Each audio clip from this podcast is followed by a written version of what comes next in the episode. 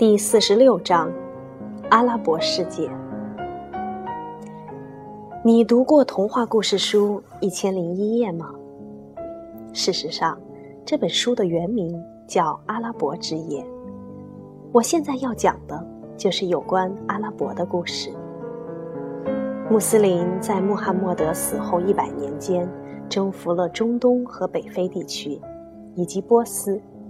其帝国的版图甚至超越了从前的罗马帝国。在这以后的几百年间，相当广大的一片区域，尤其是中东和北非，都是阿拉伯人的天下。虽然欧洲的大部分地区并没有被穆斯林征服，但许多年以后，有关穆斯林的很多东西都被欧洲人传承了下来。我们使用的字母表是腓尼基人发明的，而我们现在使用的数字则是阿拉伯人发明的。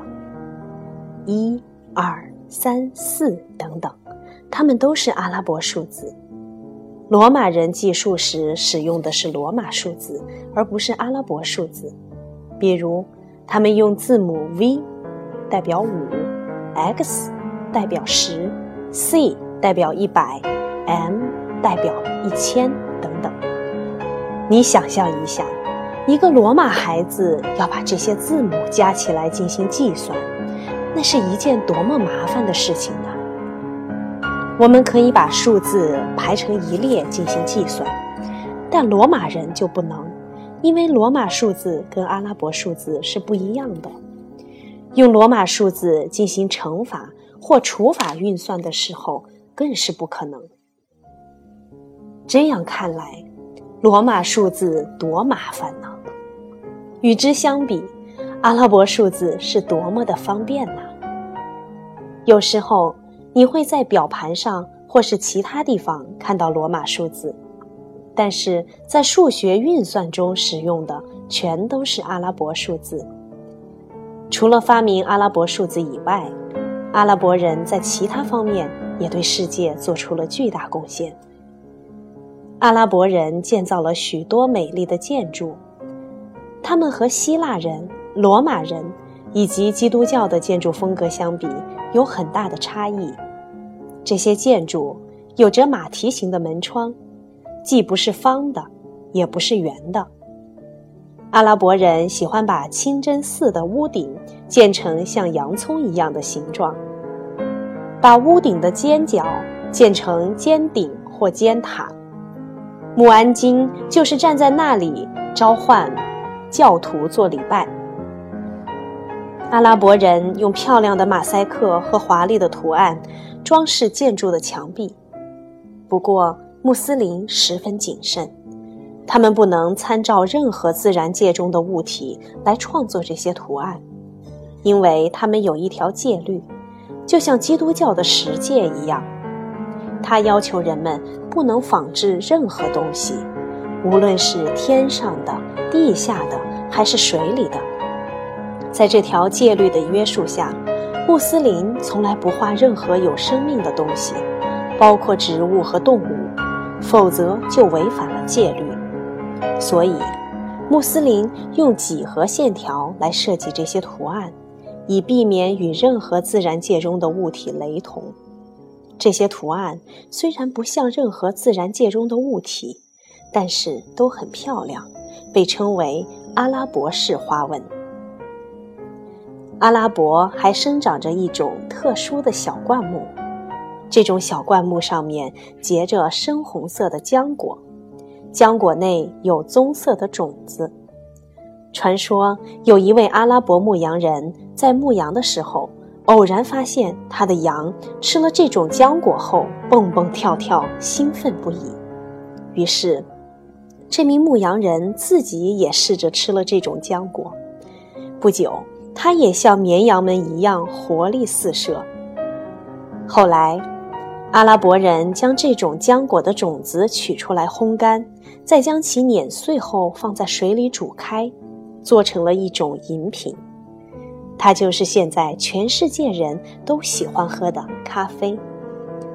它的发明者就是阿拉伯人。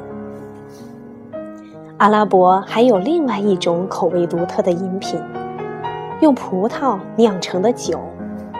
这可不是一般的酒，人们喝了它之后，几乎都会变得异常兴奋，甚至到了疯狂的程度。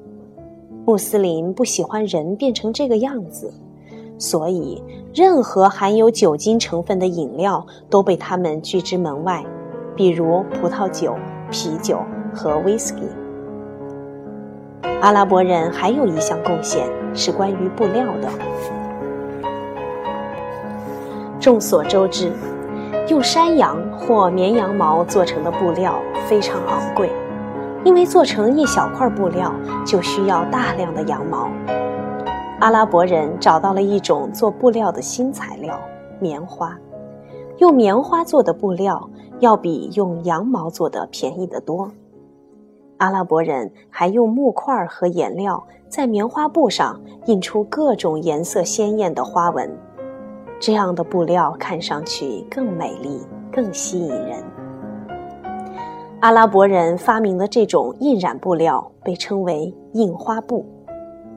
此外，还值得一提的是，阿拉伯人使用的刀和剑，他们是用一种非常好的钢打造出来的。这种钢哪怕是对折也不会断。据说，他们打造的刀剑。锋利的能够砍断漂在水中的头发，也能轻易的将铁棒砍断。这种刀剑被称为大马士革剑或托莱多剑，因为它们的产地在大马士革，现在属于叙利亚，和现在属于西班牙的托莱多。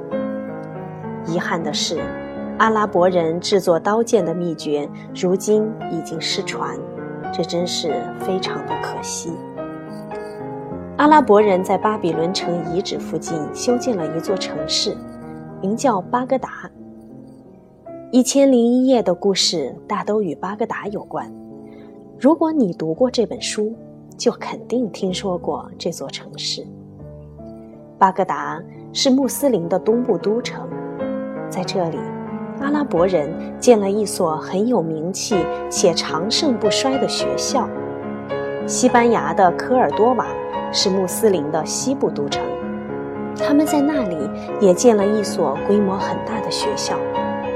后来，伊斯兰教从撒哈拉沙漠的南部传到非洲西部，穆斯林又在当地的廷巴克图城建了一座很好的学校。